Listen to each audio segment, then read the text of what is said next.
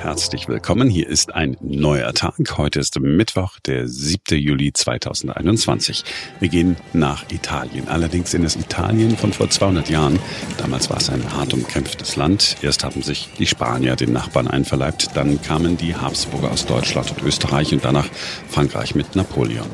Ähnlich wie wir das aus ganz Europa kennen, besteht das Land aus vielen kleinen Fürsten und Herzogtümern, aus Grafschaften und Stadtstaaten. Napoleon hat sie alle vereint zu einem einzigen Königreich, aber eben unter der Flagge Frankreichs. Nachdem dieser Wahn von Weltherrschaft endet, wird Italien wieder so aufgeteilt wie vor Napoleon. Die spanischen Bourbonen kommen zurück, die Habsburger und auch der französische Adel bekommt einen Teil. Und damit beginnt Italiens Kampf um Unabhängigkeit. Die Epoche des Risorgimento, der Wiedererstehung.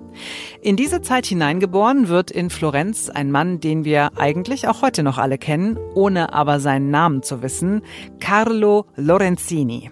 1826 kommt er auf die Welt. Seine Mutter ist Näherin, sein Vater Koch. Beide arbeiten für eine Adelsfamilie. Carlo ist ihr erstes Kind. Zehn Geschwister bekommt er noch, aber nur drei überleben. Damals normal in ganz Europa. Seine Kindheit verbringt Carlo in dem kleinen Städtchen Collodi in der Toskana bei seiner Großmutter. Er geht dort zur Schule und soll eigentlich mal Priester werden. Aber so wie auch das ganze Land gerade um Freiheit kämpft, kämpft sich auch Carlo frei. Mit 18 geht er zurück nach Florenz und bekommt dort Arbeit in einem Buchladen. Dann beginnen Italiens Unabhängigkeitskriege. Es sind die 1850er Jahre und Carlo wird Soldat. Er meldet sich freiwillig. Nebenbei fängt er an zu schreiben, unter anderem für eine Satirezeitung, die immer wieder zensiert wird. Da legt er sich seinen neuen Namen zu. Aus Carlo Lorenzini wird Carlo Collodi, benannt nach der Stadt seiner Kindheit, der Heimat seiner Mutter. Fast 30 Jahre arbeitet er unter diesem Pseudonym als Journalist und Satiriker, wobei er immer die Politik im Fokus hat. Aber je älter er wird, umso frustrierender wird diese Arbeit für ihn. Italien hat sich zwar längst freigekämpft, aber die Politiker und das Leben sind nicht besser geworden. Lügen, Korruption und Verschwörungen sind Alltag. Und so fängt unser Carlo mit Anfang 50 an, Kinderbücher zu schreiben. Und eine dieser Geschichten ist weltberühmt.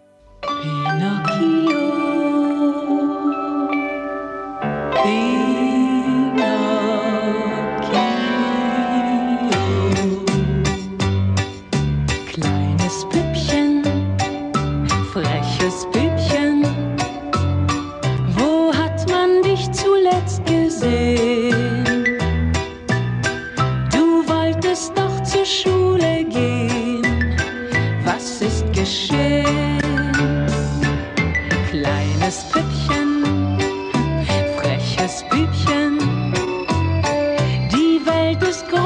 und du bist klein.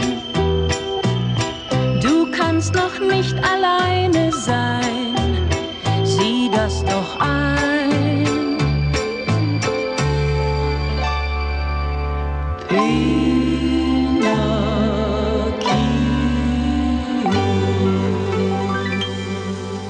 Unser Carlo Collodi ist Vater von Pinocchio, dem kleinen Holzpüppchen, das bei dem Holzschnitzer Geppetto zum Leben erwacht. Und so niedlich das alles in Kinderbüchern und Trickfilmen aussieht, so bitter ist die Geschichte eigentlich. Geppetto ist ein armer, einsamer Mann, der sich eine Familie mit Kindern gewünscht hat, aber nie bekommen hat.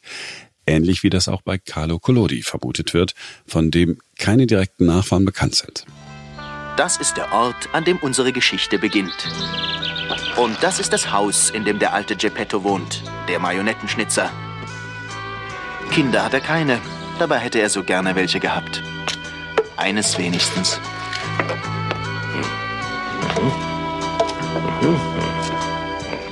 Ich glaube, das hat den richtigen Durchmesser. Aus dem Holz werde ich ihn schnitzen.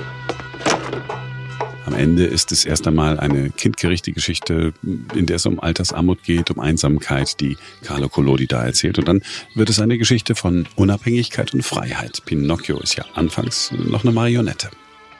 Heute vor genau 140 Jahren erscheint in einer italienischen Wochenzeitung die erste Pinocchio-Geschichte Le Avventure di Pinocchio, Storia di un Burattino. Die Abenteuer des Pinocchio, Geschichte einer Puppe. Mann, wie lange soll ich denn noch an den Schnüren rumzappeln? Oh, Muss mich nicht hin und her hopsen lassen. Ich kann auch ohne die Schnüre sehr gut laufen. Das ist ja allerhand. Ach, diese alten Schnüre. Das ist schon sehr lästig. Es war nett, dass du mich geschnitzt hast, aber die Schnüre waren überflüssig. Na sowas. Du bist eine lebendige Marionette, stimmt's?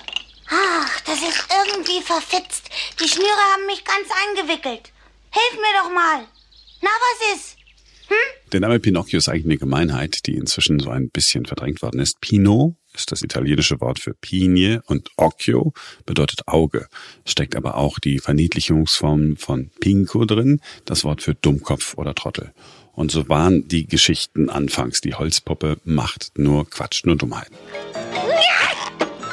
Oh, ist das hoch. Ja, schau den an. Lauf nicht zu schnell! Ach, lass nur, mir passiert schon nichts. Wo willst du denn hin? Du wirst doch nicht weglaufen. Ich hab dich doch gemacht, damit ich nicht mehr so allein bin. Wenn du runterfällst, gehst du kaputt. Ach, so schnell fällt man nicht.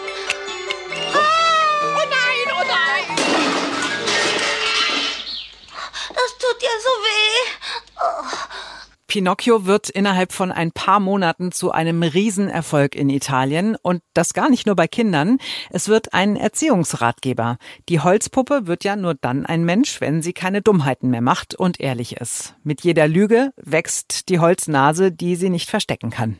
Eine politische Anspielung, weil alles einfacher wäre, wenn Lügen sofort sichtbar würden.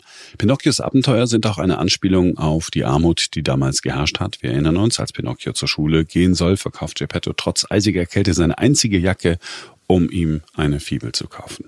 Am Ende zahlt sich das alles aus. Die kleine dumme Puppe wird zu einem anständigen, guten Jungen. Literaturwissenschaftler nennen das heute einen Entwicklungsroman.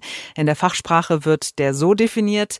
Im Mittelpunkt der Geschichte steht die geistig-seelische Entwicklung einer Hauptfigur in ihrer Auseinandersetzung mit sich selbst und mit der Umwelt. Es gibt übrigens eine ganz großartige Verfilmung, die kurz vor Corona in die Kinos gekommen ist. Pinocchio, mach schon, sag irgendwas. Papa. Habt ihr gehört? Ich habe einen Sohn! Pinocchio!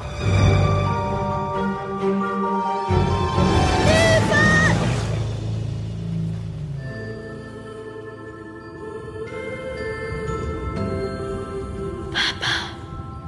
Pinocchio. Ich will keine Holzpuppe mehr sein, sondern ein ganz normaler Junge, wie die anderen. Und gerade arbeitet Netflix an der nächsten Verfilmung. Die soll ein Musicalfilm werden, unter anderem mit Ewan McGregor. Und noch ein Schwenk in unsere Zeit. Inzwischen gibt es eine Princess Pinocchio. Der britische Fernsehmoderator Piers Morgan hat Meghan Markle so genannt, die Frau von Prince Harry. Monate nach dem Interview mit Oprah Winfrey hat er auf Twitter nachgelegt und sie dort so getauft. Und das ist die ganze Geschichte vom kleinen Holzpöppchen Pinocchio. Das war's für heute. Wir freuen uns, wenn ihr morgen wieder dabei seid, denn morgen ist wieder ein neuer Tag.